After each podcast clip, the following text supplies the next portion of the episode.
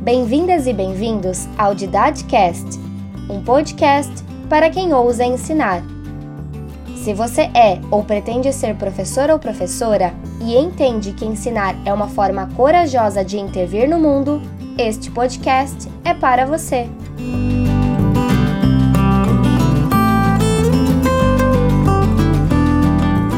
Uma iniciativa da disciplina de didática do Departamento de Metodologia de Ensino da UFSC.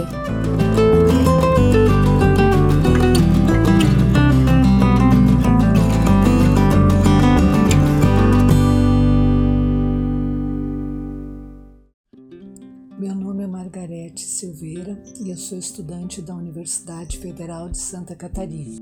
Vou ler agora para vocês uma carta que eu escrevi como atividade da disciplina de didática. A minha carta está endereçada a todos que se interessam pelo saber de ensinar com amor e cientificidade, e eu coloquei como com cópia para Paulo Freire.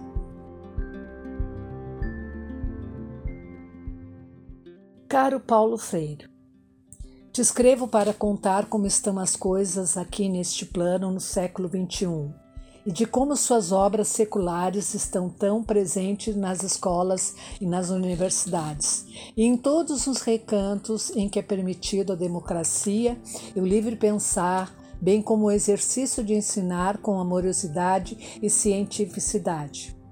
Principalmente alternando a teoria com a prática que você nos ensinou ao longo de sua trajetória dentro do âmbito social, filosófico e educacional. Acredito que você, com sua simplicidade e amorosidade, alfabetizou muitos doutores, professores e outros profissionais, quer seja do mais alto escalão ao mais simples aluno, seja da periferia ou de regiões dos mais recônditos cantos desse país, e complemento de algumas partes deste mundo de Deus. Mesmo que você não tenha sido um pedagogo por formação, foste sem dúvida nenhuma o mestre, de modo que é considerado o patrono da educação brasileira por seu método de alfabetização que saiu dos muros da escola. Suas obras, por mais questionadoras que tenham sido há anos atrás, elas ressurgem como uma brisa no caos que se instaurou dentro do âmbito educacional social e moral de uma sociedade que está à beira de uma crise de nervos, por não levar em consideração seus sábios conselhos, bem como suas obras e estimadas cartas. Ah, Paulo Freire, que falta você nos faz! A cada recanto de minha escola, vejo e transpiro por cada ensinamento seu que, infelizmente, uma grande maioria, de uma forma sensacionalista, procura se promover com suas teorias e práticas, sem nunca ter pisado no chão de uma escola. Estes mesmos que regurgitam suas falas sem a prática que tanto você ensinou, ou seja, estes possuem a cientificidade sem amorosidade. Percebo a rigidez da política educacional que abafa de uma certa maneira a maioria das suas experiências e ensinamentos propostos. Na verdade, a educação como um todo se tornou uma mercadoria. Iria mais além, um fast food servido em alguma plataforma educacional com cardápios variados que atraem num primeiro momento, contudo que não nos satisfaz, a não ser para preencher um currículo obsoleto e indigesto como o que estamos vivenciando, pois faltam elasticidade e modernidade nos mesmos, além de serem mais democráticos. Diferente de como você nos ensinou, que somos seres inacabados, não nascemos professoras. A gente se constrói em cada aluno com coração e inspiração, pois cada aluno é um ser único e próprio. Entretanto, devo dizer que concordo com certos autores, como Ana Maria Araújo Freire, de que você não é estático, mas sim atemporal, pois teus ensinamentos ressoam com força e intensidade nos dias de hoje, apesar da massificação da educação nas esferas políticos partidárias. Acredito que você tenha sido um educador ao se referir aos sujeitos cada um com sua particularidade e que foi em nome de cada sujeito que você construiu suas obras. Identificar o sujeito é um respeito à sua individualidade como aluno e como pessoa no contexto social. Relato que estou aprendendo que a educação não se restringe só à escola, mas é um marco inicial, por isso, ela deve estar bem estruturada. A responsabilidade coletiva vai depender da ação de cada um de nós. Estou aprendendo também que ensinar é uma forma corajosa de entender o mundo. Você nos ensinou e nos inspira que temos direito à voz, à liberdade e à emancipação sobre expressar nossos conhecimentos ou questionamentos a respeito de como aprender bem como articular suas propostas de ensino-aprendizagem. Estou aprendendo que muitas vezes não esperamos estar no chão de uma escola para praticar seus ensinamentos. Nós, como alunos, já temos estas práticas, quer seja em coro ou em uma voz solitária. Mas será que realmente somos ouvidos ou apenas recebemos respostas prontas ou padronizadas, como já ocorreu na academia, sem dar continuidade ao tema? E descobri que é assim que vamos acumulando muito de nós, muitos nós em nossas gargantas. Com todo respeito, Paulo Freire, vou parafrasear um dos seus ensinamentos que devemos conversar sobre os temas abordados dentro da sala de aula e não apenas que os mesmos sejam despejados, pois o tempo dos professores é curto e ele precisa dar outra aula.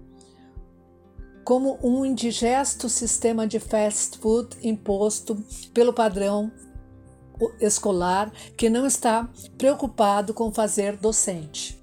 Hoje temos uma gama muito maior de, termos, de temas a serem debatidos e que muitas vezes não se fazem presente, quer seja nos espaços ou mesmo nos materiais didáticos, que já vêm formatados para um ensino regulado para controle e alienação. Você nos ensinou que todo conhecimento adquirido enriquece o nosso saber e quanto mais conhecimento tivermos, mais estaremos preparados para a vida e para nossas escolhas. Tricotando um pouco sobre sua obra, professora Cintia Não, eu gostaria de fazer uma humilde colocação, mesmo que eu tenha entendido os reais motivos que o levaram a escrever as cartas. De modo que você enfoca a questão da submissão que está contida neste termo, como uma forma de amaciar a professora em sua militância dentro da educação, como uma forma de ser e se sujeitar docilmente para submissão do sistema. Pois tia tem uma relação de parentesco, diferente da especificidade do, do ser professor, que é professar algo, de modo que abarca o ato de ensinar Portanto, e paralelamente a este contexto, ouso intuir que o conceito de tia, entre aspas, vai além do que sua proposta inicial. Uma vez que a expressão tia, entre aspas, assume ou exerce o papel de segunda mãe, entre aspas, ou seja, aquela mãezinha, entre aspas, que a criança não tem em casa e que acaba buscando na escola. Sabemos que muitas vezes esse termo ainda é aceito, entre aspas, nas escolas, principalmente na educação infantil, e que reforça a quantidade de papéis que as professoras têm que desempenhar tanto nas esferas públicas como privadas. Retomando a obra Professora Cintia Não e a carta que escolhi, diria que é atemporal no sentido do papel da professora dentro da sala de aula e também dentro da escola, na forma que mais discorrendo sobre a temática que, de quem ousa ensinar. Destacamos que somos ensinantes, mas também aprendizes, pois o conhecimento é uma via de mão dupla, isto é, aprendo na medida que ensino e vice-versa. Portanto, ensinar deve ser como uma atividade prazerosa e ao mesmo tempo exigente, pois o ensinar exige preparo, conhecimento científico e todos os saberes de fazer e ser professor, incluindo o saber que possa ser uma ponte para chegar até o aluno com amorosidade e respeito. Ensinar com os livros e com amor fraternal, como Jesus ensinava. A leitura do texto me permitiu relacionar as ideias apresentadas pelo autor com a disciplina de didática e com o processo de ensino e aprendizagem, porque ao tratar da responsabilidade que é ensinar, conseguimos estar no lugar do outro como alunos que somos. Eu, como iniciante, me dou por inteiro, não mascarando minhas emoções, meus sentimentos, eu sei como externar, sem invadir o espaço do outro. Apenas tento passar que o conhecimento não é frio, que ele é carregado de intenções que vão multiplicando à medida que ele é desenvolvido e explorado. Tenho para mim que o aluno aplica o seu saber com seus conhecimentos e indagações, principalmente por usarmos a razão crítica, que sem ela não haveria o desenvolvimento do saber. Por fim, gostaria de registrar Paulo Freire, por Paulo Freire, aprendi que o exercício do aprendizado começa com as perguntas e as respostas. Por isso escrevo cartas ao longo da minha vida, pois na carta eu conversava com meu interlocutor, num diálogo franco e aberto, como se estivesse batendo um papo um de frente para o outro. Não importava a distância, Poderia ser nos mais longínquos recantos desse país, mas também do outro lado do mundo. O idioma diferente não interferia na conversação, o importante é, era o diálogo. Caro Paulo Freire, tivemos nesse espaço uma longa conversa sobre alguns meandros que envolvem a educação como um todo.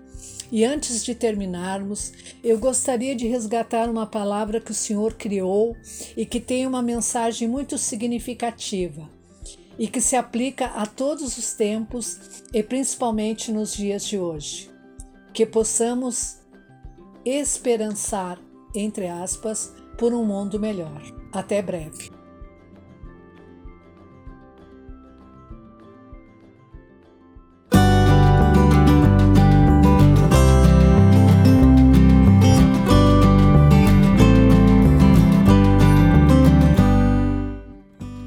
Terceira temporada do Didaticast é dedicada à leitura de cartas pedagógicas escritas no segundo semestre de 2021 por estudantes do curso de Pedagogia da UFSC na disciplina de Didática 2. A carta de hoje foi escrita e lida pela acadêmica Margarete Silveira. Edição Vicente Campana, estudante do curso de Licenciatura em Pedagogia. E você, já produziu uma carta inspirada em obras de Paulo Freire? Que tal escrever sua carta pedagógica e compartilhar aqui no Didadcast? Quem tiver interesse em participar dessa temporada, pode enviar um e-mail para didacast.gmail.com ou uma mensagem pelo direct do arroba Didacast no Instagram, que entraremos em contato. Se você gostou desse conteúdo, compartilhe esse podcast, fique atento aos próximos episódios e continue ousando.